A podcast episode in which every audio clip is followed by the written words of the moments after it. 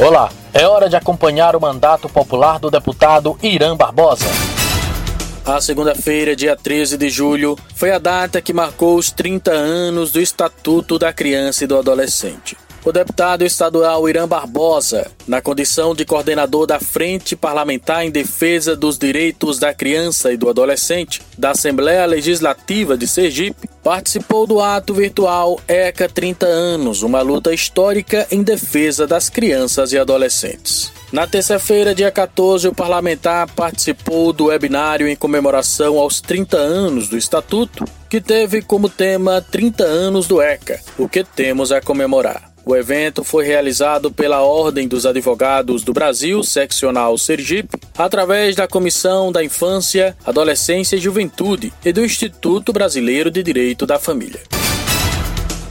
O deputado estadual Irã Barbosa usou expediente da Assembleia Legislativa de Sergipe na manhã desta quarta-feira, dia 15, para cobrar dos gestores do Estado a atualização do piso nacional do magistério. Nós estamos já meados de julho, portanto já finalizamos o primeiro semestre, já entramos no segundo semestre e, lamentavelmente, nós temos alguns gestores, a começar pelo governador do estado, passando pelo prefeito da capital e alguns outros prefeitos do interior do estado, que a essa altura ainda não deram cumprimento a atualização, a correção, o aumento do valor do piso salarial do magistério. O parlamentar aproveitou para explicar o método que define anualmente os percentuais de reajustes do piso e as instituições envolvidas no processo. Todos nós sabemos que o aumento do valor do piso salarial do magistério é uma definição de uma lei de efeito nacional, uma lei que vale para todo o país,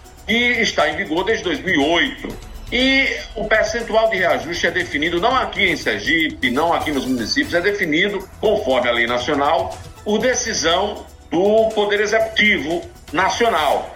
O Ministério da Educação define o percentual. E ele define como? É bom que todo mundo compreenda. Define com base na arrecadação do ano anterior e as projeções que existem para este ano. O petista também elencou alguns argumentos usados por gestores para justificar o não cumprimento da lei nacional que regulamenta o piso do magistério. Eu agora ouço alguns usarem argumentos, presidente, que são, do meu ponto de vista, na minha análise, são ruins, porque tentam induzir a população a equívocos de análise. O primeiro deles é de que os professores querem aumento. Não é assim. Os professores querem cumprimento de uma obrigação, de um direito que lhes é assegurado desde 2008 por um pacto nacional estabelecido em lei e que as autoridades é, que querem respeitar o princípio da legalidade têm que cumprir.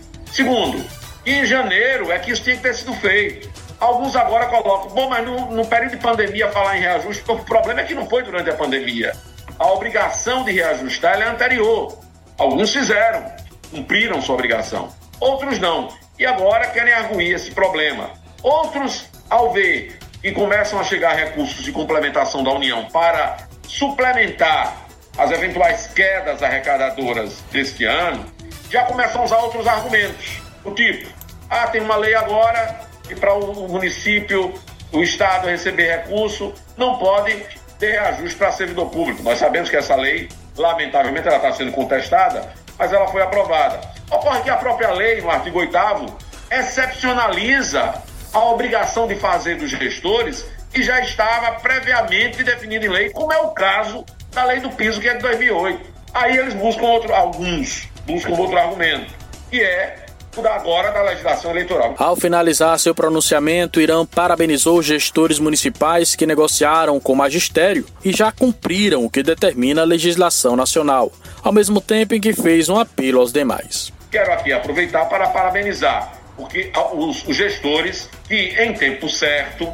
fizeram a correção, dialogaram com o magistério, negociaram o processo de reposição do valor do piso, encaminhar o projeto devido para as câmaras municipais. E a, parabenizo estes, que eles sirvam de exemplo, e apelo para os demais que cumpram isso. É muito ruim que a sociedade e o Estado brasileiro defina um mecanismo de valorização do magistério e nós tenhamos resistência da parte de alguns gestores. O mandato popular Irã Barbosa agradece por sua companhia. Ficamos por aqui, mas a luta continua.